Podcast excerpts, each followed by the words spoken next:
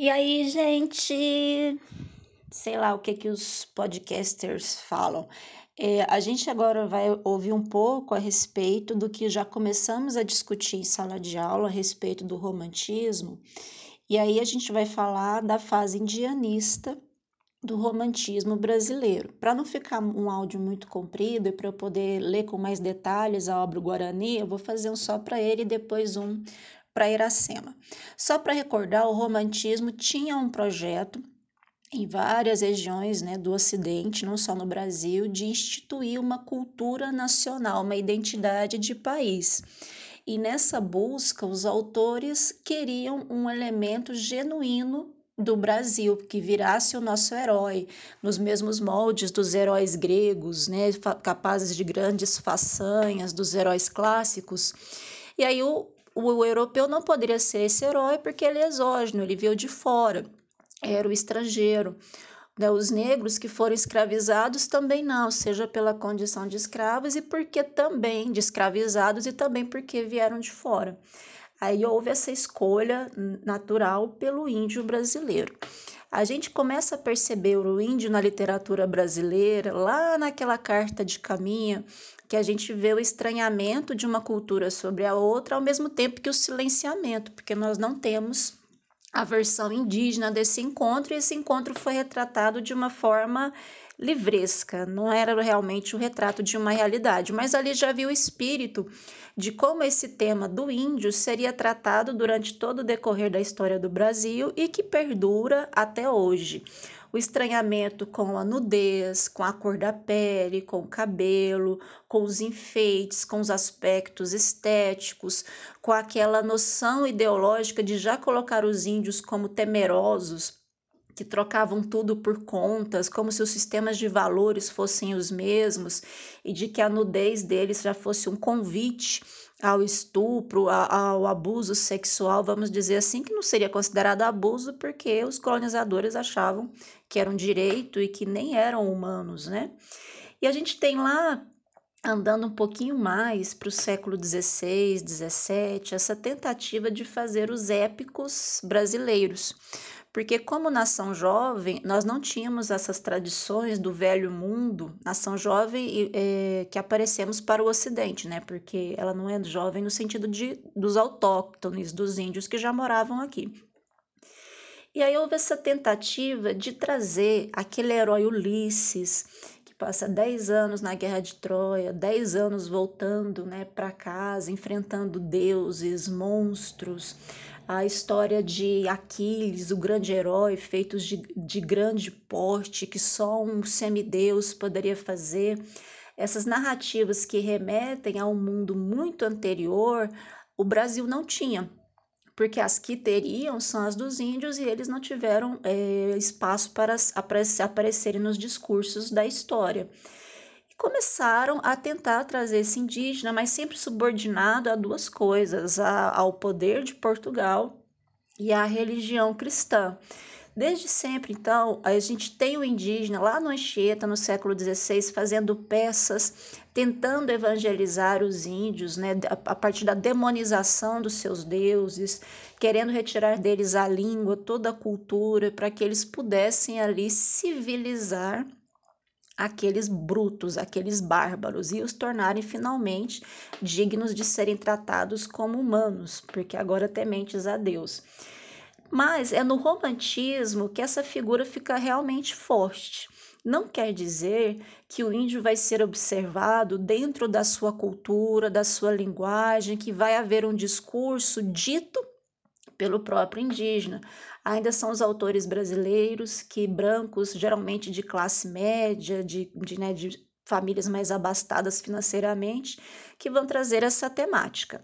Tentando fazer esse herói nacional, ele deveria ter os traços clássicos gregos do herói: forte, com a musculatura muito bem feita, nobre, sem nenhum sentimento que o diminuísse, que fosse capaz dos maiores extremos para defender a moral religiosa a, aos seus colonizadores, e ele deveria ser belo e puro, porque senão não seria o herói que se pretendia no romantismo. Então, o indianismo vem trazer esse índio como um herói, mas na perspectiva de uma cultura que não é necessariamente indígena e, de novo, com as mesmas prerrogativas. Tem que ser cristianizado, tem que renegar os índios que não se renderam à exploração econômica de Portugal. Para nós, aqui nessa realidade cheia de barulhos e muito movimentada, a gente quer as ações em sequência uma após a outra, uma velocidade para saber como termina, pessoas atemorizadas pelos spoilers. A gente tem uma, uma fruição, né? uma, a gente desfruta da arte, mas no sentido do imediato, de saber como as coisas vão terminar, como vão acontecer e como vão terminar. Para a leitura desses livros do romantismo, não só de, de, do romantismo, mas de qualquer obra, a gente precisa de um período em que a gente se aprofunde na estética, como isso foi apresentado, como foi a construção dessas imagens, essa linguagem que é muito distante do meu cotidiano, qual a beleza, observar como as coisas são construídas. Isso é do fazer literário, isso é do leitor, isso é para a gente poder é, entender qualquer obra de arte. A literatura é arte. Por isso que às vezes, se vocês forem ler, espero que sim, o Guarani, a linguagem vai parecer muito enrolada, muito demorada, ai, porque não vai logo para o que tem que acontecer. Mas essa construção estética também faz parte do romantismo, na tentativa de trazer vocabulário indígena, então é tacape, é curare, trazer algumas referências do, do, das estéticas. Isso já é uma iniciativa grande para o romantismo, tentar trazer um vocabulário que não seja lusófono para dentro da literatura, e isso o Guarani faz muito bem. Então a gente tem esse lugar, né, Dom Alvo, Dom Antônio Maris, de Maris, que ele funda sua fortaleza nos sertões, no meio das florestas brasileiras, porque nesse período do século XVII o Brasil estava sofrendo uma interferência de comando dos países ibéricos, da Espanha. E aí ele se infiltra, se, se coloca no meio desse sertão, porque ele é leal à coroa portuguesa até o fim e ele para olhando para suas propriedades e diz, né? Aqui eu posso ser português. Aqui eu sou português. Tem uma casa muito grande, não é, com vários várias mimos da civilização branca, vamos dizer assim, com, a, com os galpões para os funcionários, para os aventureiros, para os bandeirantes que trabalham para ele ou que recebem o pouso ali. E o código de honra tanto do Dom Antônio de Maris como depois o personagem que vai aparecer, o Álvaro de Sá, são bem cavalheirescos. O que, que é isso? A honra e a lealdade à linhagem da família, aos ditames da coroa portuguesa, a honra da palavra, o temor a Deus são elementos que ficam acima de qualquer estrutura amorosa. Nada pode ser mais importante para esses heróis brancos portugueses cavalheirescos do que essa honra ao brasão da família e a palavra dada é, em relação à corte e as, né, aos compromissos que eles assumissem. Então, nesse momento, a gente não tem um amor que supera essas convenções, mesmo sendo uma, um amor que é idealizado, como a gente vai ver nas várias obras do romantismo. Então, lá ele pode ser português e acontece de que a, eles estão cercados pelos aimorés, que são índios que não foram civilizados, e colocando essas aspas, né, domesticados na perspectiva da colonização portuguesa, mas eles ficam cercados por pedras, por abismos, só tem um lugar pelo qual os aimorés podem entrar, e que um dia a menina, a nossa grande heroína aqui, que é Cecília, ela quase é morta por uma pedrada de um vinda de um índio amoré e um outro se interpõe na frente. É aí que vai entrar Peri que salva essa menina. E o Peri, ele tem dentro dessa história uma motivação muito religiosa também, porque ele é filho de um grande chefe, Ararê, ele fez, nas guerras ele sempre era vencedor, sempre os seus inimigos morriam pelas suas flechas, pela sua luta, pelo seu golpe. E um dia ele está dormindo e tem nos seus olhos, olhando para a lua, a imagem de uma mulher branca, loira, de olhos azuis, dizendo para ele que ele tinha a missão de protegê-la. E ele ficou com essa imagem nos olhos e começa a rejeitar existir dentro, dentro dos goitacás, que era a sua tribo, porque existia esse chamado. E um dia ele tem de novo esse sonho, e é nesse momento que ele vai até a, a, casa, né, ao solar dos portugueses, e ele vê Cecília sendo ameaçada, a salva e agradece ao fidalgo do Antônio de Maris porque ele havia, a menina loura, Nossa Senhora, havia salvo uma índia velha que era mãe dele.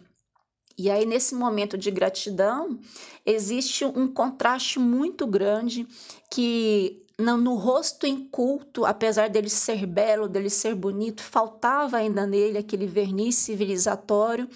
E o Dom Antônio de Mariz diz que apesar de ser um índio, que ele tratava como um igual, e aspas para isso, né, porque deveria estar sempre na posição de subserviência, e que era para tratar, tratar com gratidão.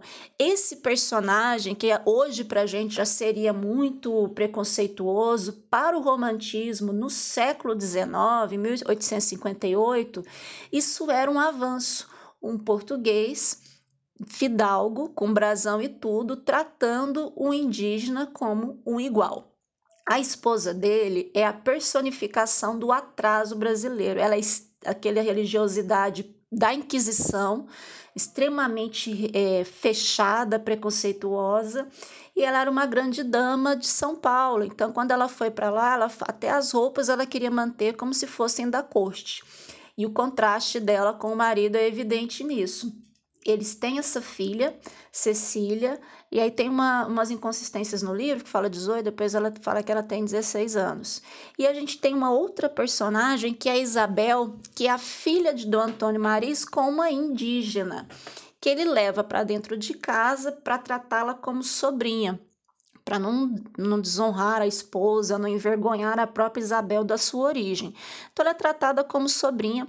E aí tem um contraste físico. Cecília é mais branca do que o mais branco do mundo, os olhos azuis brilhantes, longos cabelos louros. Isabel já é a mulher é, brasileira, vamos dizer, dizer assim, mestiçada, com a pele mais escura, mais morena, os cabelos negros. E esse contraste a gente já vê que é um chamado para falar: olha, isso aqui vai ser a construção do Brasil. Uma mulher dentro de uma cultura europeia, ainda bastarda, mas que já traz a educação de portugueses com a fisionomia, com a característica física das pessoas que foram mestiçadas, né, dos indígenas, mas ainda tratada como uma mulher menos bonita e menos importante que Cecília, a branquela de olhos azuis. E aí tem até uma comparação no livro que diz que Cecília é uma mulher a quem se leva ao céu, que ela provoca uma adoração. E que Isabel, se Cecília leva os homens ao céu, Isabel traz os homens à terra pela sua beleza, pela sua. É claro que ela era casta, virgem, porque para ser respeitada no romantismo tinha que haver essa virgindade, mas que ela já era mais atraente pelos atributos físicos também. Então, quanto uma despertava adoração, a outra já trazia sentimentos menos nobres. Um grande tema do romantismo, das musas românticas, é a virgindade, e isso se esparrama também pelas paisagens é, cultivadas pelos autores românticos. O mato é virgem, as águas virgens, os pássaros, essa ideia de nunca ter sido tocado se, se esparrama não só pelas figuras femininas, como elemento fundamental do romantismo, mas ao próprio elemento da natureza. E aí a gente fala daquele mito edênico, que vem do Éden, né, de um paraíso em que as pessoas eram puras, né, que a natureza correspondia a esse ideal divino e de pureza. Isso é algo muito forte no romantismo. Então, não é só nos personagens, mas toda aquela natureza intocada. E a presença do português no meio desse, dessa floresta, desse sertão, é a busca de trazer já essa hibridação do europeu com o índio para justificar um caminho heróico, puro e, e politicamente correto para os portugueses e para os cristãos. E Peri desenvolve essa adoração por Cecília. Quando ele é apresentado a primeira vez no livro, ele já aparece lutando contra uma pantera, uma onça, e a descrição dele é dessa solidez, de uma altura muito grande, músculos muito bem marcados, um olhar muito feroz, uma inteligência muito aguçada, que conhecia os menores ruídos. Ele era um super-herói. O ouvido dele podia ouvir muito à distância, os olhos poderiam ver o que ninguém mais via, ele poderia se locomover rapidamente entre árvores e, e pessoas e ninguém via. Era alguém que era sobre-humano. A gente já falou de que quando você quer deixar essa pessoa sem direitos, ainda alvo de preconceito, você pode animalizar como os próprios índios foram feitos, né, transformados em animais, em, em, em bichos que não eram gente, ou você pode colocar tão acima que ainda assim ele não faça parte dos direitos sociais. Então esse índio idealizado, ele só é aceito porque é extremamente perfeito e dócil aos comandos dos portugueses, no caso aqui representadas por Cecília e seu pai. Então não há possibilidade de um índio ser considerado heróico tendo alguma vaidade, algum defeito, né? de caráter ou de moral na perspectiva sob a ótica desse, desses colonizadores. Por isso que ela tem, e aí você tem a natureza muito envolvida nesse indianismo na descrição da beleza feminina. A boca da menina é uma flor, seus dentes são pérolas, seus olhos são o céu, seu cabelo lembra a fruta de não sei mais o que, que o seu, sua boquinha parece um morango pedindo beijo. Esses elementos da natureza também participam da caracterização da heroína romântica nessa fase indianista. Né? Isso, a idealização da mulher vai acontecer em quase todas as áreas do romantismo, mas agora nessa do indianismo a gente tem ainda esses elementos naturais como algo que corrobora a beleza, a virgindade, o aspecto casto, quase santo dessas mulheres. E aí, quando os bandeirantes passam, a gente já tem delineado perfis diferentes. Álvaro, que é esse cavalheiro, esse ideal romântico de perfeição, de honra e lealdade, e a gente tem Loredano, que é, vai ser o contraponto do criminoso. E Loredano, ele é colocado quase como que o anticristo, porque ele articula contra os, os senhores do solar, a família de Dom Antônio de Maris, e ele deseja ferozmente Cecília. E ele quer matar todo mundo, queimar todo mundo, porque aquela região é, foi descoberta ali uma mina de prata que só ele tem o um mapa. Ele era um frade, essa trajetória do nosso vilão, que ao ouvir a confissão de um homem moribundo dizendo que ele tinha roubado o mapa de um primo dele, matado o primo dele, e ele mostra onde fica. Ele de frade, o cara já morre sem extremunção nem nada, e ele já parte para pegar o mapa e desaparece no mundo, tira o hábito, deixa lá com a casa, né? Finge que está com que ainda é um frade insuspeito, né? Agradece o cara que os acolheu naquele dia. Um dia de muita chuva em que os relâmpagos cortavam árvores. Essa ideia de que a natureza assume o colorido do caráter, do comportamento, né? Então a Cecília tá lá, uma branca de neve rodeada por beija-flores, por passarinhos. Ela tem um viadinho que ela carrega no colo e de outro vilão já surgindo nesse, nessa tempestade de raios. E aí ele diz, deixa de ser o Frei e passa a ser Loredano, que inclusive é um italiano que por si só já não é português, então já não pode prestar para muita coisa, né? E aí nessa, nessa, nessa cavalgada, eles voltando de uma expedição de bandeirantes, levando mantimentos, presentes vindos da corte da cidade, você tem o contraste de Álvaro e Loredano conversando e encontrando Peri logo no início da, da floresta, já preparado para matar essa onça. Os três elementos masculinos que vão orbitar para, em Cecília, né, ao redor de Cecília, já são apresentados nesse primeiro capítulo. E aí mostra a guerra de Peri, né, contra a fera, e ele pula, ele consegue sair do, do salto dela, consegue dominá-la, consegue amarrá-la pelas patas e carregá-la e leva para a cabana que ele construiu ao redor do solar ali e que de longe ele pode ver a janela de Cecília e protegê-la é, de qualquer ameaça que venha é, a, a, vir contra ela. E ela é comparada a uma pombinha, fica escrito seio palpitante, toda trêmula, ao mesmo tempo contente e feliz, abria os olhos. Então ela já é aquele tremor da pombinha, todas essas referências. Agora Isabel não. Isabel era um tipo inteiramente diferente do de Cecília. Era o tipo brasileiro em toda a sua graça e formosura, com encantador contraste de languidez e malícia, de indolência e vivacidade os olhos grandes e negros, o rosto moreno e rosado, cabelos pretos, lábios desdenhosos, sorriso provocador, davam a este rosto um poder de sedução irresistível. A Cecília Pombinha, santa adorada, e a outra já tem um poder de sedução irresistível. E Cecília é uma criança, ela é totalmente infantilizada, ela corre, ela ri com os passarinhos, ela tem essa expressão de, de santidade ao redor dela, enquanto a outra já é retratada como alguém que desperta desejos. E é nesse, nessas passagens o Peri vai demonstrando de todas as formas a sua fidelidade.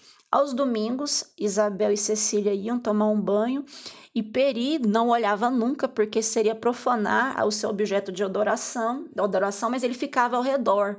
Se ia cair uma fruta podre, ia até a Cecília, onde ela estava tomando banho, ele retirava essa fruta podre. Se por acaso houvesse algum galho, ele já retirava antes mesmo de chegar à região que Cecília estava, para que não a magoassem, magoassem no sentido de machucar. Quer dizer, as coisas mais absurdas né? Então ele colocava florzinhas para que elas pudessem descer a correnteza e que Cecília as encontrasse. Isso, na verdade, não é colocado como um animal submisso, é como um. Ele é tão nobre, tão gentil, que ele é capaz da maior, do maior voltagem de adoração possível que um sobre-humano conseguiria, que o ser humano não seria capaz de tanta de tanta abnegação. E aí ele circula, ele não quer o barulho dos pássaros, ele não quer nada perturbando. Ele, no final da onça, ele fica com medo de Cecília se assustar e ele mata essa onça para evitar que ela chegue aos olhos dela. Se Cecília vai ficar minimamente magoada, se uma pessoa deixar uma lágrima correr no rosto, ele vai querer matar. E aí tem um contraste muito grande, porque Peri Há um momento que Cecília quer que ele se converta e a mãe dela doida para se livrar daquele animal. Ela não trata como uma pessoa, né? Porque é gentil, gentil no sentido de é, de populares que não foram batizados, né? Ela não gosta, é um animal, é um ignorante, vai levar ao perigo para eles. Ela odeia, que é esse contraste que eu já havia dito para vocês. E é esse momento que o Peri fala: Eu não posso ser batizado, porque você é a única coisa que eu adoro no mundo. Se eu me batizar, ao invés de você ser meu primeiro objeto de adoração, eu vou ter que colocá-lo por último. E se eu precisar matar alguém porque te fez mal, se eu me converter, eu não vou poder fazer isso, porque Peri mata qualquer pessoa que contrariar, que deixar Cecília de algum modo magoada, chateada. E aí ele rejeita essa, essa, esse batismo. Mas ao final, quando tudo já está perdido, que os, eles estão cercados pelos aimorés e pelos traidores, né, que foram organizados pelo Loredano para atacar a casa, o pai, o Peri fala: Olha, eu posso levar você e Cecília, eu consigo retirar vocês daqui e salvá-los. E como o, o Dom Antônio de Maris ele é muito nobre, muito cavalheiro, ele fala: Não, não posso fugir e deixar aqui, eu tenho que morrer junto com todos os meus funcionários, com os meus, é, com meus valentes guerreiros e com o restante da minha família. E aí ele fala: Eu não posso deixar que você leve Cecília, a não ser que você se batize. Aí ele batiza Peri no final, pega, dá o nome dele, Antônio, para Peri, e aí é interessante porque ele fala: Eu sei que agora você batizado pode levar a minha filha, mas mesmo antes você a trataria com todo respeito e adoração. Quer dizer, existe uma, uma crítica subliminar ali à igreja, caracterizada pela esposa extremamente má e preconceituosa, e a ideia de que essa religião ela é um fator importante, mas que ali se coloca essa pulguinha de que não é tão importante porque o peri já era um elemento nobre desde o começo. E aí, algumas façanhas que Peri faz, por exemplo, além de se equilibrar em galhos muito fininhos para poder chegar até Cecília, o que ela deseja, nessas né, coisas sobrenaturais, ele, por exemplo, enfrenta uma tribo. Ele tem o veneno, o pai dele, Ararê, diz que um filho de um rei guerreiro como ele nunca poderia ser comido pelos inimigos, porque Peri ele rejeita. A mãe fala para ele: "Estou indo embora para nossa terra", e ele diz: "Eu não vou com você". Ela fala: "Mas os guerreiros te esperam". Ele: "Não vou com você, eu vou ficar com ela". E a mãe sai muito chateada e fala: "Eu vou olhar todo dia as flores do jambo, e eu, se você não estiver lá, não verei nenhum fruto" e ela vai embora já com essa primeira ruptura do índio em relação à sua própria cultura. Quando eles estão cercados pelos aimorés e aí já cercados também pelos inimigos do lado de fora, né, é, acirrados pelo Loredano, Peri vai até os, os Aimorés, luta encostado a uma pedra, então cada Aimoré só podia ir de dois em dois. Ele mata um monte ao ponto de dar uma pilha de mortos na frente dele. E depois ele poderia ter vencido todos os 200 aimorés, mas ele quebra a lança e se entrega. E o código de guerra dos indígenas é justamente você não mata um prisioneiro de guerra, mas você o consome fazendo parte de um ritual. E eles são caracterizados como gigantes, com caras animalescas, presas de animais carnívoros, são animalizados, sendo índios da mesma forma, mas como eles não estavam respeitando é, não se renderam aos portugueses e ao cristianismo, eles eram tratados como animais, mesmo sendo índios. Então, o índio que interessava o romantismo era o índio que se submetia, que depois a gente vai ver também isso em Iracema. E aí ele se envenena porque ele sabe que vai ser comido e ele vai matar todo mundo ali, porque no ritual os guerreiros se deliciam com esse manjar, com essa, com essa alimentação, as mulheres só tocavam e ele tá lá pronto, feliz, porque ele vai se sacrificar por Cecília. E é o único momento que ele a desobedece, porque ela fala, não vai, eu não quero que você vá. E ele fala, não, eu tenho que ir. Porque se ela dissesse, se atira aqui nesse poço aqui, ele se atirava. Mas aí Cecília manda Álvaro, que seria esse herói romântico, que no primeiro momento seria apaixonado, teria adoração romântica por ela, de tremer ao vê-la, de ela falar uma palavra que, que não desse atenção a ele, ele chorava, ia para o meio da floresta para poder é, chorar as suas mágoas. Ela fala: vocês têm que resgatar o Peri. Aí vão eles e uns poucos, né?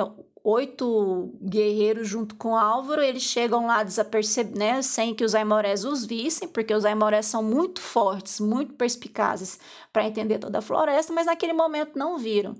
E no momento em que Peri ia ser sacrificado, Álvaro dá um tiro, mata o chefe e aí Perino quer ir embora porque ele quer manter o trato de matar essas pessoas. Eles falam: "Não, eu não posso deixar você aqui". Quando fala que é ordem de Ceci, ele consegue sair correndo, eles conseguem... é assim, a gente está pensando como se fosse um filme de ação desses bem bem enraizados nas narrativas hollywoodianas, né? A gente, se a gente pensar em termos de verossimilhança no romantismo, principalmente no indianismo, na fase indianista, vai ficar um pouco complicado, porque eles têm muito mais foco em trazer as ações para dar essa nobreza aos personagens do que necessariamente uma verossimilhança, algo que você fala, ah, sim, é possível.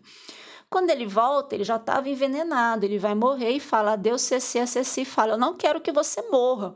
Ele fala, Ceci manda que eu viva? Aí a Cecília fala, sim. Ele fala, pois eu vou viver. Aí ele se embrenha na floresta, porque ele sabe do antídoto, uma erva que pode ser um contraveneno. Sofre pelo veneno, não consegue encontrar, mas ele fica três dias até que ele sobrevive. Aí ele vai tomar um banho no rio, se alimenta das coisas da natureza e volta tão forte quanto. Nessa luta entre brancos contra brancos e brancos contra índios, a gente percebe que esse vilão loredano, ele é capaz de matar, de, de destruir todo mundo, mas quando ele vai para o quarto de Cecília, já dentro do plano dele, né, acobertado pelos seus capangas, ele não consegue tocar nela porque ao ver a descrição é aquela menina loura, graciosa, gentil, feito uma pombinha, branca como as coisas mais brancas do mundo, com uma manta azul cobrindo-a, com aquela boquinha de rosa, como se fosse uma santa deitada no altar, ele não tem coragem, ele se ajoelha como se tivesse o vilão tivesse sido subjugado, controlado pela pureza, pela menina casta que estava ali deitada. Claro que quando ele finalmente cria coragem, Perita de longe manda uma flecha e essa flecha gruda a mão de Loredano na parede. Né? Para quem acha que o romantismo não tem emoções, tem emoções o tempo inteiro. Aí Loredano se abaixa e evita a flecha que iria matá-lo. Peri chega, é, Loredano consegue fugir e aí ele limpa o quarto todo, organiza tudo para que a Cecília não visse o que aconteceu ali, que ela estava lá dormindo o sono das inocentes. E aí ela, e dentro dessa guerra foi despertada pelo Mauricinho da família, pelo filhinho de papai. Dom Diogo, já no começo da história, ele havia assassinado uma mulher indígena. Uma família indígena estava andando, tinha um cachorrinho, inclusive, que é um elemento que foi introduzido ali, que não seria necessariamente um, um bichinho de estimação, vamos dizer assim, indígena. E ele vai caçar e acerta essa mulher que é a Moré. E ela, ensanguentada, o cachorrinho vai buscar os, os outros parentes, né? E quando eles vão, encontram o corpo da mulher e eles declaram guerra. E aí o pai vai dar bronca no filho e fala: Você está proibido de caçar, eu vou te mandar embora daqui para você servir a outro fidalgo para você aprender. Aí a mãe, puritana, católica ao extremo dos extremos, você está tirando meu filhinho de mim, ele não fez nada, só porque ele matou um animal indígena. E ele fala: não, ele tem que aprender, não foi só um animal. Então ele já sabe que a guerra está declarada. O que ele não sabe é que ele vai ser atraiçoado pelos seus próprios guerreiros, seus próprios funcionários. Isso mostra que, mesmo aqueles que são de sentimentos vis, eles acabam punidos. Loredano, por exemplo, quando eles descobrem que ele era um padre, um frade, e que ele jogou fora a batina, ele foi mais julgado por isso do que por querer matar as pessoas que os acolheram lá. E ele foi queimado, né, foi amarrado a um poste e queimado, que é um claro traço da Inquisição, que ainda era muito forte aqui no Brasil, em Portugal, e ao mesmo tempo a fogueira destruindo esse demônio purificadora. A gente tem duas figuras do fogo aqui. A gente tem esse fogo que mata o vilão, que o pune, e tem um outro fogo que é o da purificação, porque depois que eles veem que não vão conseguir sobreviver, eles se ajoelham, rezam, né? Peri já fugiu com a Cecília, e aí a casa explode, eles são né, incendiados, eles morrem nesse fogo cristão. Quando Cecília acorda, depois de todos os cuidados de Peri, que ele já está numa canoa com ela, que ele havia construído antes, e cuidando para que ela não tivesse frio, para que nenhuma folhinha caísse nela, ela se desespera quando ele conta a verdade, porque esse período todo ela estava adormecida, porque há que se preservar a pureza da heroína. Então, ver homens atraiçoando, homens sendo queimados, homens sendo envenenados, porque olha só, Peri ele envenena a água dos rebeldes que estão lá fora. E Álvaro, esse e Dom Antônio de Maris, ele é tão cavalheiresco que ele fala: "Não, eu quero matar os meus inimigos, mas não assim a traiçoeira. Nós vamos avisar nossos inimigos que as águas estão contaminadas." Que é de novo a ideia do selvagem versus o civilizado, né? O selvagem não interessa se vai matar e como vai matar, ele não. Não, só posso matar pelo fogo da minha arma ou pela lâmina da minha espada da minha espada. Olha a caracterização dos aimorés. Homens quase nus, de estatura gigantesca e aspecto feroz, cobertos de peles de animais e penas amarelas e escarlates, armados de grossas clavas e arcos enormes, avançavam soltando gritos medonhos. E aí a gente tem uma parte que é bem simbólica de que eles estão fugindo e aí a Cecília fala, ele fala para Cecília, seu pai me batizou e eu tenho que te entregar a irmã dele no Rio de Janeiro, que é onde estaria o irmão dela também que tinha conseguido fugir. E ela fala: Você vai ficar comigo? Ele fala: Não, porque aqui na floresta eu sou o rei. Lá eu vou ser menos que um escravo. Eu vou querer te servir, não vão deixar. Eu vou querer te acompanhar, não vão deixar. Ali eu vou ser tratado é, como um animal, aqui eu sou um rei. E ela se desperta um pouco para aquela figura, né, uma figura toda pura, mas na floresta ela olha para Peri e dá uma suspirada. E aí ele fala: Vou te levar, e ele vai remando, mesmo né, tendo acabado de ser recuperado do envenenamento, feito uma guerra, matado tantos aimorés. E ele aqui a gente tem de novo a versão da natureza, ela colocada dentro daquela natureza, mas ele a coloca como uma rainha.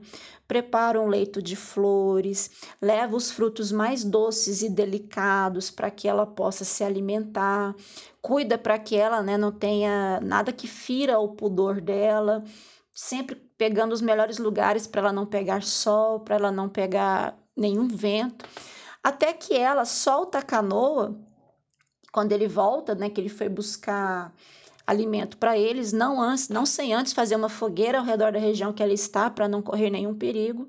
E ela fala: "Peri, busque algodão e couro de um animal. E ele fala: Por quê? Porque eu quero que você me faça uma veste para que eu possa andar sem me ferir e sapatos de couro para que eu possa te acompanhar. Ele fica estarrecido e de repente ele olha a canoa está indo embora. Ela fala: Não, fui eu que soltei.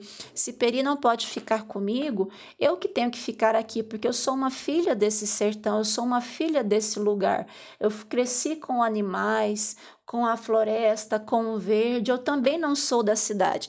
Aí a gente tem o ponto alto de que a menina santa, adorável, decide ficar naquela civilização, vamos dizer assim, naquele lugar, porque Peri não vai ter nenhum lugar lá na sociedade cortesã, né, dos, dos padrões brancos ocidentais e, e religiosos. Esse é um grande marco que dá a estrelinha do indianismo, do, da, da fase indianista do romantismo. Você ter agora associação ao natural, se render a ele, refugar a cidade e ali naquele momento ter o um encontro puro entre as duas raças puras, né? O índio era um grande guerreiro, não pode ser qualquer índio, ele era chefe de uma grande tribo, Goitacá, e ela fala: Eu vou te seguir como uma irmã. Até porque ela tinha dentro do seu seio, dentro do seu coração, a ideia de terminar a evangelização de Peri que é um outro traço muito forte de que a heroína, não só linda, amada, como ela também vai levar lá para o meio do sertão, por meio do floresta, a palavra de Deus. Nesse período, aí agora tem um mito muito forte, acontece uma chuvarada, uma tempestade e começa a subir. Peri vai levando é, Cecília no colo, Cecília no colo, mais alto que consegue, mas a água vem chegando. E ela no colo dele fala: Eu prefiro morrer é, com você.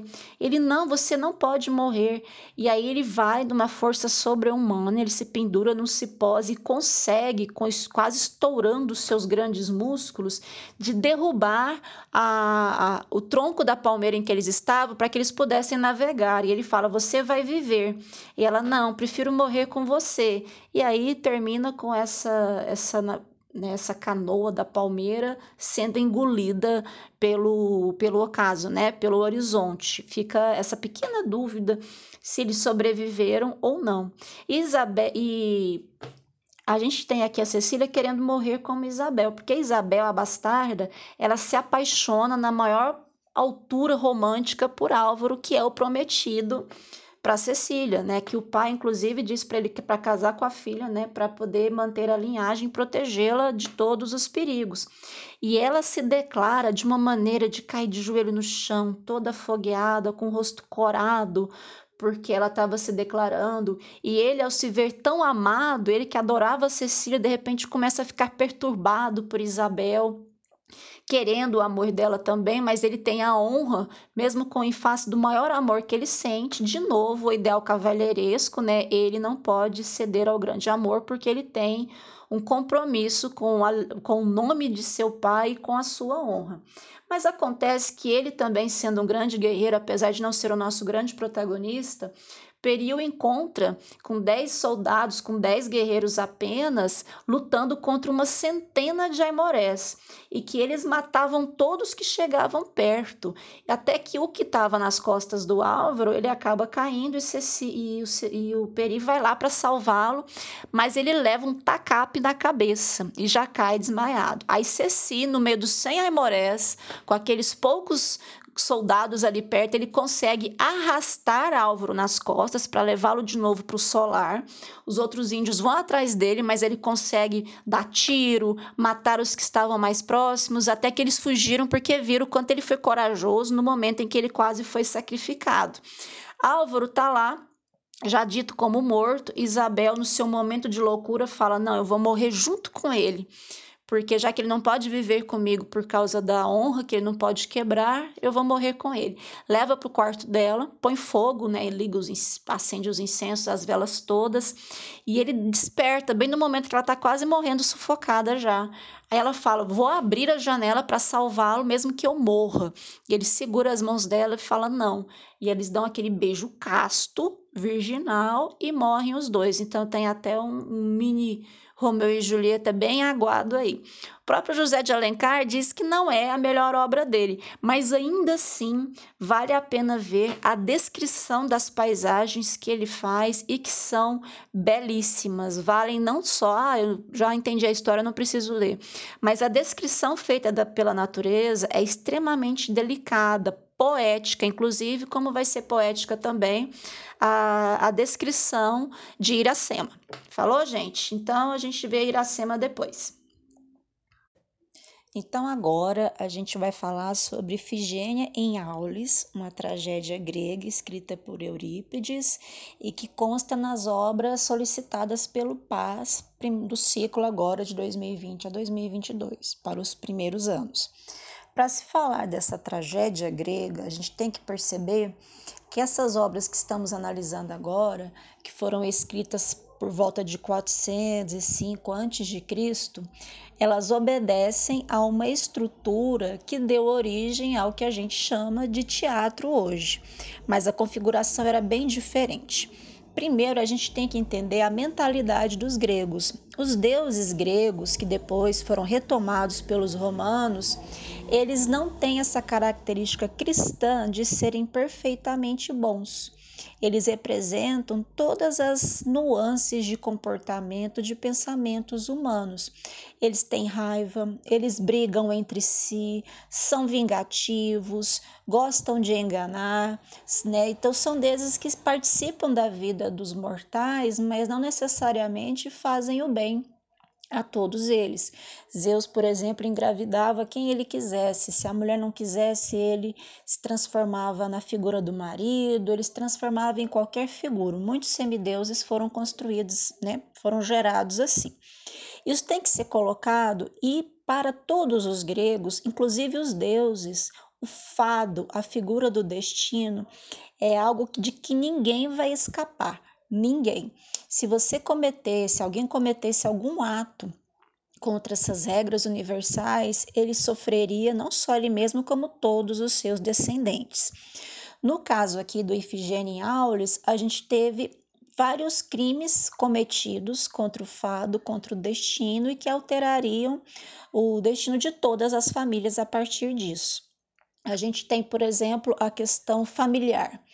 Você não pode matar um irmão, um pai, uma mãe, um esposo, porque as erinhas, porque aquelas deusas defensoras da família irão perseguir e essas gerações subsequentes todas iriam sofrer junto. Os personagens principais do Ifigênia em Aulis são Agamenon, o pai da Ifigênia, Menelau, irmão do Agamenon e esposo de Helena, aquela que foge com Paris. E a gente tem também a própria mãe da Ifigênia, Clitemnestra. Os nomes gregos são sempre assim interessantes. A gente tem o criado, que vai fazer parte da reviravolta da cena, e nós temos Aquiles. O que a gente observa é o Agamenon, ele já começa é, fazendo um crime muito grande contra Clitemnestra, sua esposa.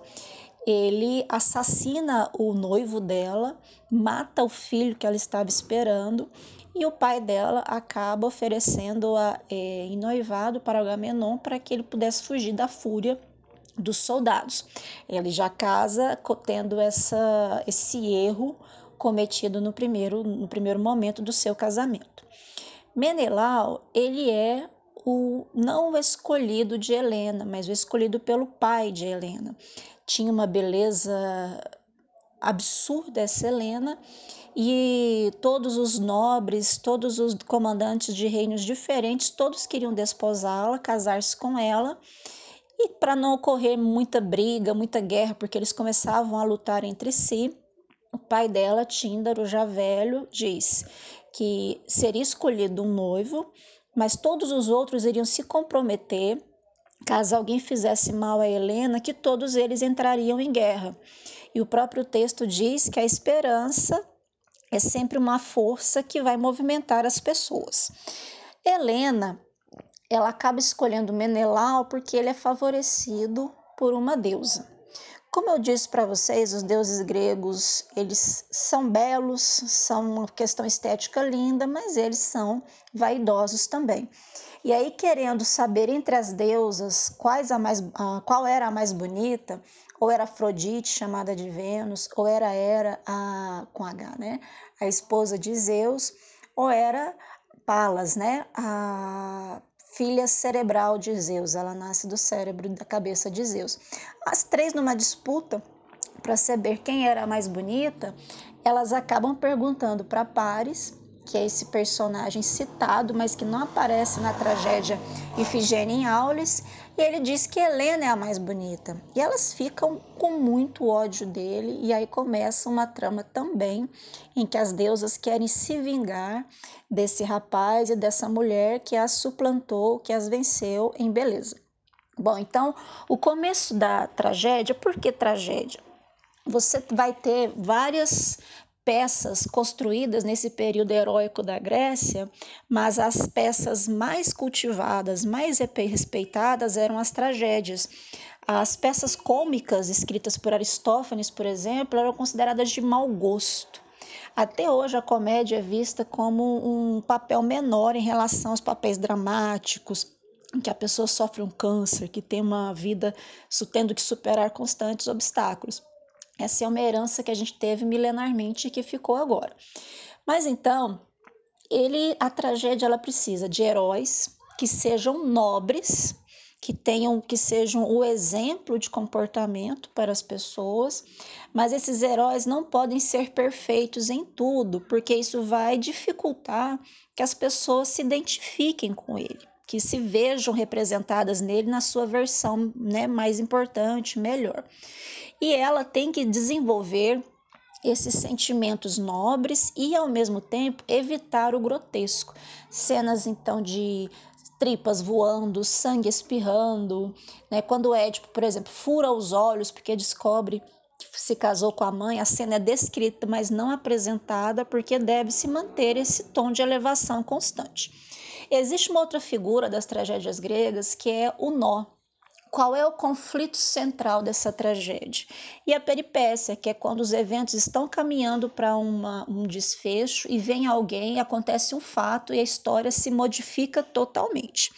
Por isso, quando a gente vai falar desse sofrimento, desse elemento trágico, a gente tem que pensar que ele vai partir por seres que não são perfeitos, mas que fazem parte de uma elite política, são reis, são generais, são príncipes, e eles vão ter os seus dilemas morais, mas a solução não pode desmanchar a aura de nobreza desse herói. A gente tem já o Agamenon, no comecinho da peça, já chorando a ideia de que ser poderoso, ter glória, é algo que ele não gostaria de ter, que o cidadão comum, indivíduo comum, não precisa sofrer. Ele diz o seguinte para o velho que o acompanha, né? Invejo-te, ancião, Invejo sempre o homem, seja qual for, que passa a existência toda no anonimato, sem perigos e sem glória. Aqueles que, ao contrário, galgam altos postos têm um destino muito menos invejável. Ele já começa não deslumbrado, com seu poder, mas dizendo: olha, todo esse poder, toda essa glória fazem os homens infelizes. Felizes são aqueles que passam a vida sem terem esse tipo de preocupação. E é algo que aparece na peça, vez ou outra, é o grande guerreiro, o grande nobre invejando o cidadão o destino do cidadão comum. Obviamente, as diferenças de classe não aparecem aqui como um problema. A gente vai ter o o escravo de Clitemnestra, esposa de Agamenon, que ela foi dado como dote, né? Ele acompanha a família dela há muito tempo, mas essas questões não são colocadas como dilemas sociais. A lealdade do escravo é justamente de servir fielmente o seu proprietário, vamos dizer assim, e que o proteja por qualquer forma. Isso é visto como uma matéria de dignidade. E aí, nesse primeiro diálogo, a gente tem a discussão de Agamenon já apresentando qual é o nó, qual é o conflito. Eles estão, né, Paris sequestra Helena, Helena vai junto com ele e Menelau quer vingança. E ele conclama aquele, aquela promessa que todos os coronéis, todos os comandantes fizeram, todos os reis, de que se alguém fizesse alguma coisa com Helena, todos se reuniriam num grande exército. E foi o que aconteceu. Menelau saiu atrás dessa promessa, dessa palavra oferecida, e quem é nobre não volta atrás na palavra. O exército estava em Aulis, essa região, vários exércitos, várias naus, navios à espera de partir para Troia, mas o vento não vinha.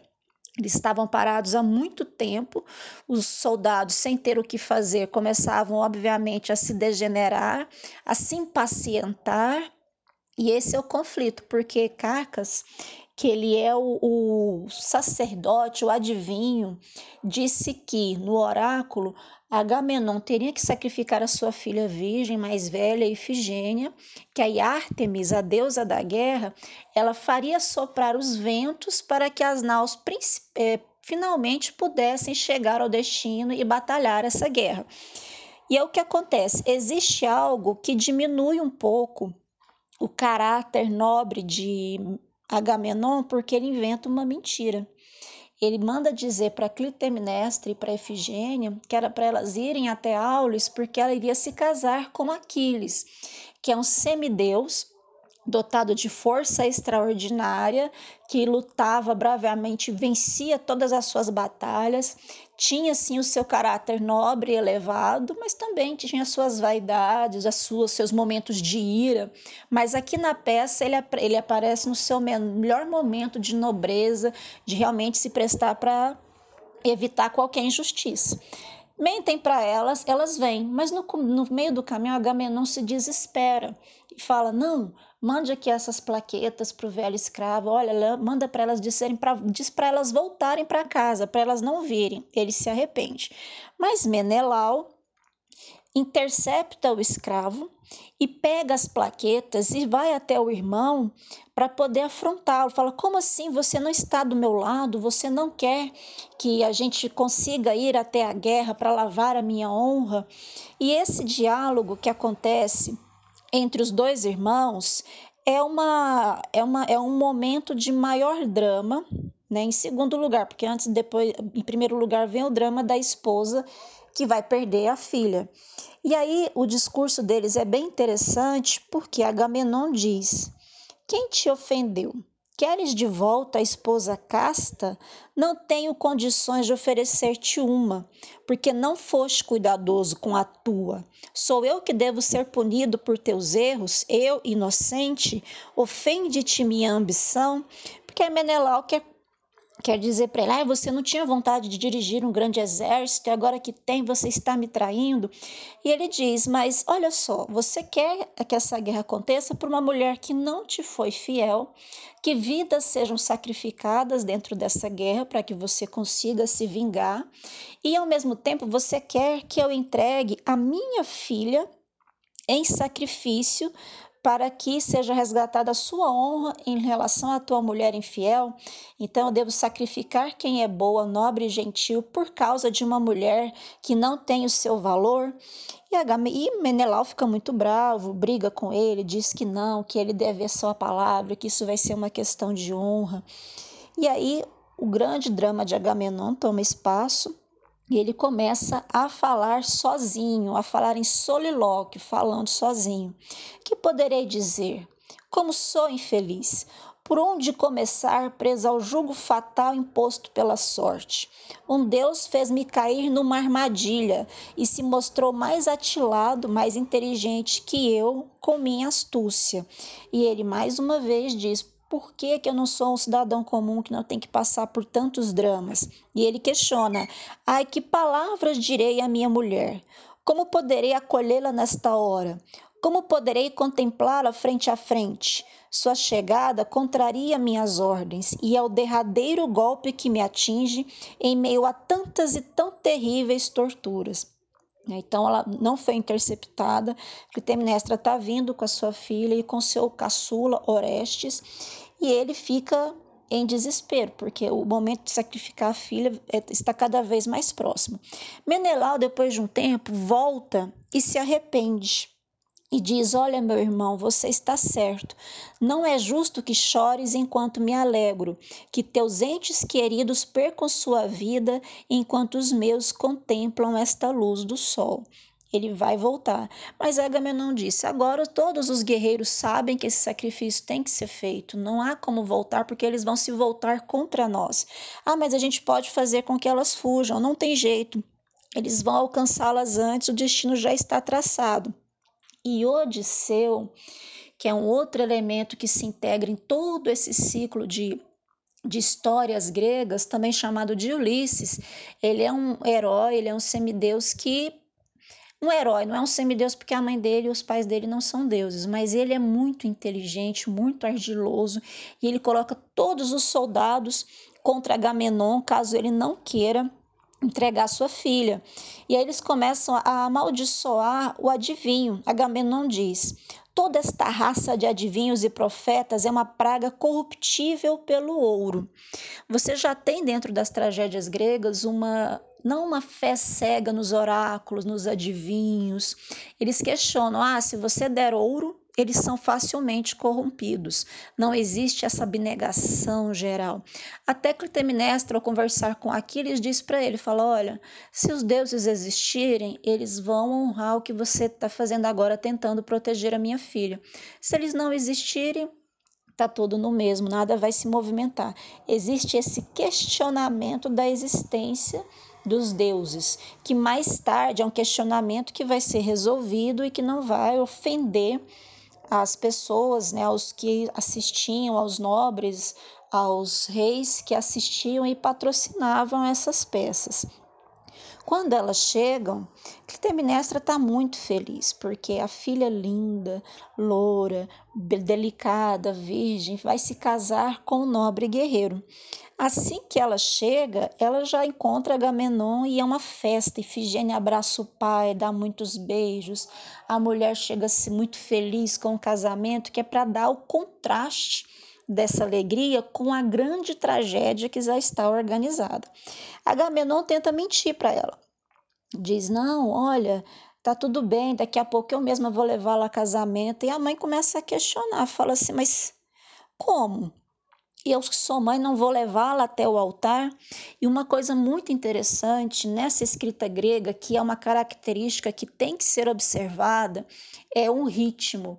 Para vocês que estão muito acostumados com narrativas muito aceleradas, a tragédia grega ela pede que se desfrute, que se aproveite também a elaboração da linguagem, das cenas. A gente tem os personagens que são os mais importantes. A gente tem a figura do coro, que são aqueles que comentam o que está acontecendo, que acrescentam informações que não estão claras na peça. A gente poderia chamar o equivalente a narrador. E a gente, e uma coisa muito cara, muito importante aos gregos, é a linhagem familiar. Então, quando Clitemnestra pede para que falem de Aquiles para ela, ela quer saber de onde ele vem, de quem ele é filho, e Aquiles responde: Eu sou filho de que foi nascido de. Isso é uma questão constante dentro de todas as trajetórias gregas, não só o trágico, que é o que a gente vai chamar do teatro, como os, os, os o épico, né? as grandes narrativas de feitos imensos e grandiosos. Tem que se observar toda a linearidade, toda a árvore genealógica de cada personagem importante. Clitemnestra, então, tem a sua história contada, filha de quem, neta de quem, Odisseu ou Ulisses, não é? Também tem toda a sua linhagem. A narrativa ela vai lenta porque os personagens principais falam muito mais com eles mesmos, a narrativa, o diálogo é sempre um diálogo num tom muito elevado. Por isso que a gente fala, ah, nossa, está fazendo muito drama, está muito exagerado. Não é um discurso que vem objetivamente, mas que vem discutindo a condição humana, o que está acontecendo dentro da história. E o coro que sempre aparece, pode até conversar com os personagens, né? O coro geralmente são várias mulheres ou vários homens, mas eles estão ali como se fosse um elemento musical de comentar, de narrar. Tanto é que a Clitemnestra se dirige ao coro e fala: Nossa, vocês estão vendo a minha dor? É? Eles começam a contar, a recontar, a dar impressões: Nossa, Tomara que dê certo, que ela não tenha que ser sacrificada, porque é uma, uma jovem muito bela. Aquiles fica sabendo disso, que Clitemnestra vai cumprimentá-lo e as mulheres não podem aparecer para os homens que não são da família, elas têm que ficar com o rosto coberto. As meninas, né, as filhas ficam no seu quarto das virgens, protegidas do olhar de todo mundo, e aqueles ficam, nossa, está se apresentando para mim. E quando ela fala, estou te, né, estou te recebendo, você vai se casar, você vai levar minha filha para o leito nupcial. Ele não sabe de nada. E nesse momento a gente tem a primeira reviravolta. Porque os dois descobrem que estão sendo enganados. Aquiles, porque estavam agindo no nome dele sem que ele soubesse, e Clitemnestra, que chegou lá atraída por uma história que não existia. Nesse momento é o momento de demonstrar a nobreza de Aquiles. E ele me fala: estão usando o meu nome, ele é um grande guerreiro, ele não pode ser tratado de qualquer forma. Pois agora eu vou defender a tua filha, nem que para isso eu tenha que morrer. E ele faz um discurso generosíssimo, dizendo: Não podem me tratar como um covarde. Eu vou defender a sua filha, porque antes de qualquer sacrifício, a honra de uma mulher e a minha honra devem ser preservadas. Então ele, ela fala: é, um mortal como nós, que quando tudo está tranquilo e corre bem, diz algumas verdades entre mil mentiras, mas nas horas difíceis não se manifesta como se nada de importante acontecesse.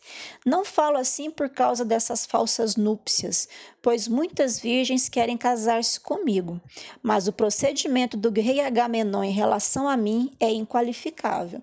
Aí vem o impasse, porque Agamenon é um dos personagens centrais e ele está demonstrando erros cada vez mais grosseiros, o da mentira, de oferecer a filha em sacrifício. Aquiles vem como uma denúncia disso. Ele está mentindo, está fazendo uma grande maldade contra a filha. E Clitemnestra quer se ajoelhar aos pés dele. Por favor, olhe por nós, porque ninguém mais está nos protegendo. E esse personagem extremamente nobre, ele tem os seus soldados, o seu grupo seleto e fala: Pois eu vou acompanhá-la e vou arrebatá-la, vou retirá-la do altar do sacrifício, da mesa de sacrifício.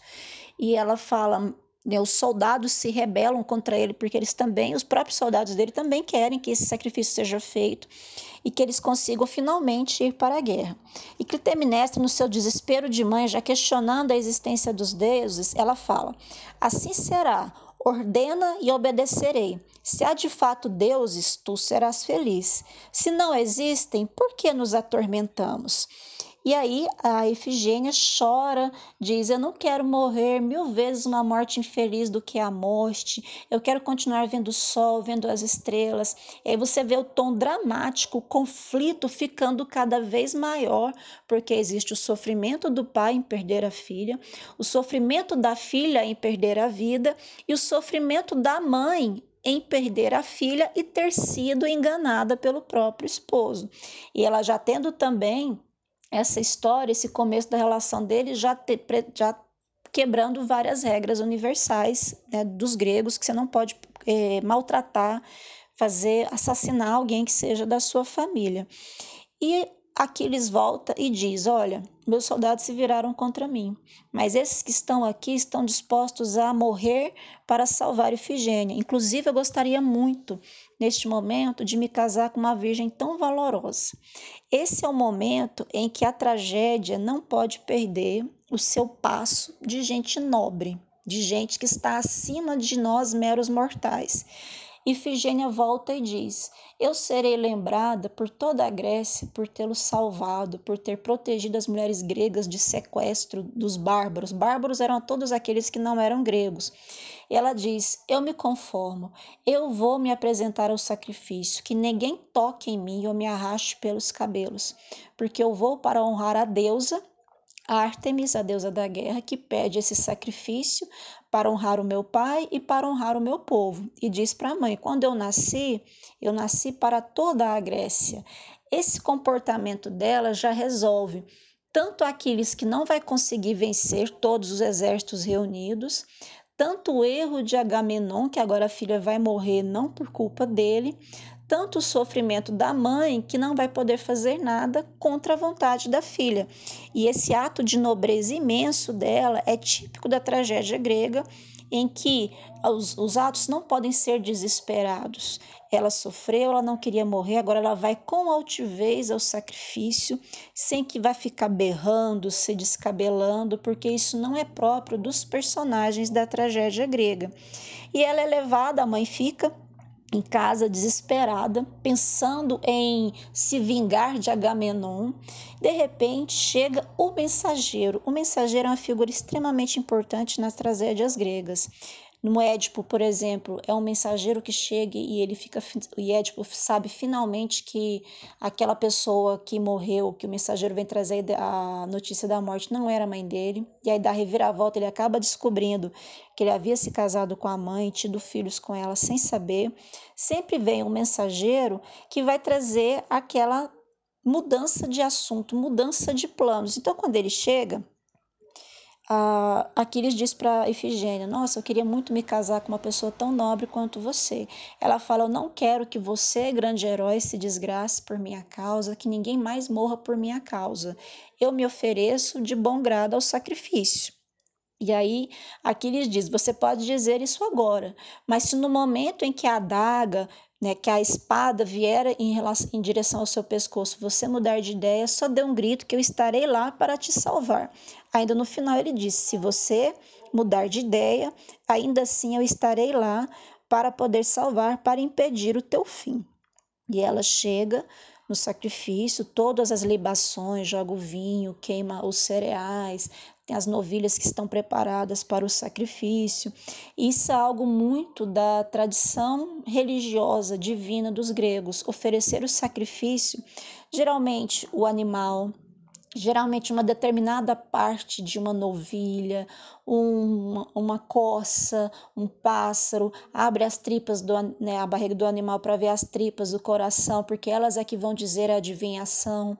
O voo dos pássaros nos céus, das águias, né, que são as figuras representativas de Zeus. E o sacrifício humano não era tão utilizado, havia muito mais essa perspectiva de oferecer animais, riquezas, óleos perfumados e censos para os deuses. No caso de Ifigênia, a gente pode até lembrar de uma passagem bíblica, né, em que o, eh, você tem um personagem que pede, que Deus pede, sacrifique o seu filho para mim em prova de sua lealdade, e ele vai. Ifigênia tem essa mesma relação, é bem, é bem semelhante, porque quando ela vai para o sacrifício, no momento em que se levanta o gume, se levanta a espada para cortar a cabeça dela, há um barulho muito grande e o que sai, né, na hora que eles olham a cabeça de quem foi cortada, é de uma corça, uma espécie de antílope semelhante a veados. Né? Ela que a Artemis vendo que aquela menina pura seria sacrificada para ela, ela salva essa menina também para não diminuir, não degradar a imagem de deusa, e ela leva embora e deixa no lugar de sacrifício esse animal. O mensageiro chega, conta para Clitemnestra, fala: "Olha, sua filha foi salva pela deusa. A, a memória dela será lembrada por todas as pessoas da Grécia." Que é um outro elemento interessante e importante na tradição grega, é de seu nome perdurar pela história. Isso é muito importante para os gregos, é muito importante para os romanos, que mesmo após a sua morte, a sua ida para o Hades, que é o lugar para onde vão todas as pessoas mortas, Hades ou Plutão, para os romanos, é o deus do submundo. é o deus da morte. Ifigênia fala: Nossa, eu vou perder todo o sol para poder ir para o escuro Hades. Né? E os, os espíritos ficam lá e muitas vezes esquecidos de quem eles eram, ou passando por conflitos, né? levantando pedras e voltando, né? que a pedra cai, ele vai e volta, né? Sísifo, Tântalo, né? que ele está lá dentro de um rio com água pura, frutas acima, ele levanta a cabeça, a mão para pegar uma fruta, ela desaparece, ele abaixa a cabeça para beber a água, a água desaparece. Também é um lugar de castigos, vamos dizer assim. E aí a Clitemnestra diz: Pois é, mas ainda assim eu perdi minha filha. E o criado disse para ela: Este dia viu a tua filha morta e a tua filha viva.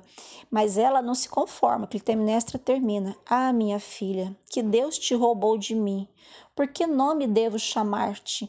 Penso até que esta notícia é consolação quimérica, sem sentido, sem importância, para me convencer da desnecessidade do luto que devo observar por tua perda. Porque a Ifigênia fala para a mãe: Olha, eu vou morrer, mas não corte seus cabelos, não se veste de preto, não se, é, não se lamente, porque eu vou por minha própria vontade. Aqui alguns elementos que eu tenho que acrescentar só para dar é o quanto esses personagens circulam em diferentes narrativas. Nós é, temos três grandes autores de tragédias gregas: Sófocles, Eurípides, o autor dessa peça, e Ésquilo. Eles competiam nos festivais de teatro, inclusive. Por isso que, quando a gente fala de uma história, de uma uhum. narrativa, a gente precisa entender o seguinte: dependendo do autor, o desfecho da história é diferente, o andamento da história é diferente, não há uma única versão para o mesmo mito, para o mesmo elemento trágico a ser escrito. Em algumas peças, Ifigênia é realmente morta outras a corça vem para o lugar dela. Essas variações não desmentem nada, são elementos que cada autor vai colocando dentro desse mito, dessa narrativa divina, dessa narrativa né, que influenciada pelos deuses. Tanto que Clitemnestra, em uma outra peça, ela se casa de novo, porque demora mais de 20 anos, né? 10 anos a Guerra de Troia, quando Agamenon volta. Ela se casou e ela o mata para vingar a filha.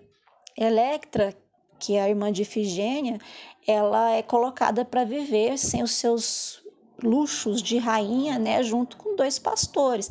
E ela alimenta um ódio pela mãe porque ela quer vingar o pai assassinado. E aí ela manipula Orestes, aquele menininho que aparece lá, Ifigênia e Aulis, para ele matar a mãe. Ou seja, é um ciclo de desgraças infinito, porque aí agora Orestes é que vai ser perseguido por ter matado a mãe. É uma sequência de elementos que mantém aquela linhagem constantemente em situações extremas da, da vida humana. Então, a tragédia ela tem que ser algo possível. Nossa, isso realmente poderia acontecer, mas ela não pode ser algo impraticável, que o ser humano vai olhar e pensar: não, mas isso aqui não tem condição. E aí existe uma figura chamada catarse nas tragédias. Sabe quando você assiste a um filme e você fica tenso, querendo saber o final, e quando finalmente o vilão é punido, dá aquele alívio? É como se fosse uma mola que de repente se solta. Então, finalmente, quando é, a gente tem ali o final, Ifigênia se entregou à morte, né? O pai conseguiu agora ficar mais tranquilo. Você vê que a finalização dos elementos provoca uma reação em quem está assistindo a peça. E essas peças do teatro grego, o tempo, a passagem de tempo dentro da história não pode ultrapassar um dia. Os eventos todos têm que acontecer no mesmo dia ao contrário do gênero épico, em que as narrativas são extremamente longas, não interessa o final. Odisseia, por exemplo, que é uma das mais famosas, escritas por Homero, escritas não, mas que são atribuídas a Homero, Ulisses demora 20 anos para voltar para casa. 10 anos da guerra e 10 anos tentando voltar porque ele ofendeu um deus. Elas são grandiosas nos seus feitos, mas elas duram 20 anos. A narrativa pode atravessar o período de 20 anos. As tragédias gregas, não. Então, rememorando, as tragédias gregas precisam trabalhar com personagens nobres, de sentimentos elevados, que representam o orgulho, a lealdade né, dos regentes, das regiões, dos, dos reinos, eles não podem ser perfeitos, porque tem que provocar essa identificação. Eles não podem trabalhar de uma forma grosseira, né, gritando, berrando, se desesperando como um cidadão comum. Até a apresentação dos seus dramas mais profundos tem que vir cercada de elegância. Existe esse nó na peça esse conflito maior que ele vai se desenrolar trazendo o maior número de possível de emoções, de apresentação de lealdade, de características elevadas, até o momento em que a peripécia, essa reviravolta acontece e tem um desfecho. O mensageiro é uma figura muito importante, aparece em várias tragédias gregas. Além dos personagens, nós temos o coro, pode ser um grupo de pessoas Geralmente é um grupo de pessoas que vão narrar, que vão comentar os eventos. Não é algo feito com uma ligeireza de diálogos, diálogos curtos. Cada diálogo, cada fala de personagem vem retomando toda a história que aconteceu até ali, os sentimentos, a reflexão a respeito desses eventos. E essas tragédias são o, a origem do que nós chamamos de teatro ocidental. Né? Então, hoje a gente tem as peças de teatro de variados matizes, de variados temas, não existe mais essa preocupação do belo, do nobre. A gente tem peças de teatro que são extremamente subversivas, que degradam o ser humano ao extremo, mas elas, elas não têm mais essa, essa concepção de ser humano elevado. Os personagens hoje aparecem muitas vezes, como a gente conhece, a figura do anti-herói. O personagem principal não tem nada de nobreza de sentimentos. Tragédia grega, isso era fundamental. Na mesma época, havia peças cômicas que eram escritas por Aristófanes, como eu disse, mas como eram seres humanos comuns, ordinários, sujeito a desejos, a um, linguagem de baixo escalão, era considerado péssimo. Não tinha, tinha muito apelo popular, mas não tinha esse caráter de nobreza, de cult. Se a gente pudesse trazer hoje, seria isso. Eu escuto Caetano Veloso, mas não, eu, mas não escuto Anitta, porque existe essa ideia do que é popular, do que é cômico, do que é divertido, não é cerebral, não é intelectual. E isso são dos preconceitos e um dos erros que a gente foi herdando milenarmente disso. Quando a gente tem um artista que trabalha com comédia, para ele se validar como ator ou como atriz, ele tem que fazer um papel sério. Isso é algum elemento que a gente ainda consegue retomar e não, não conseguir superar isso. De agora para frente, a gente espera que sim.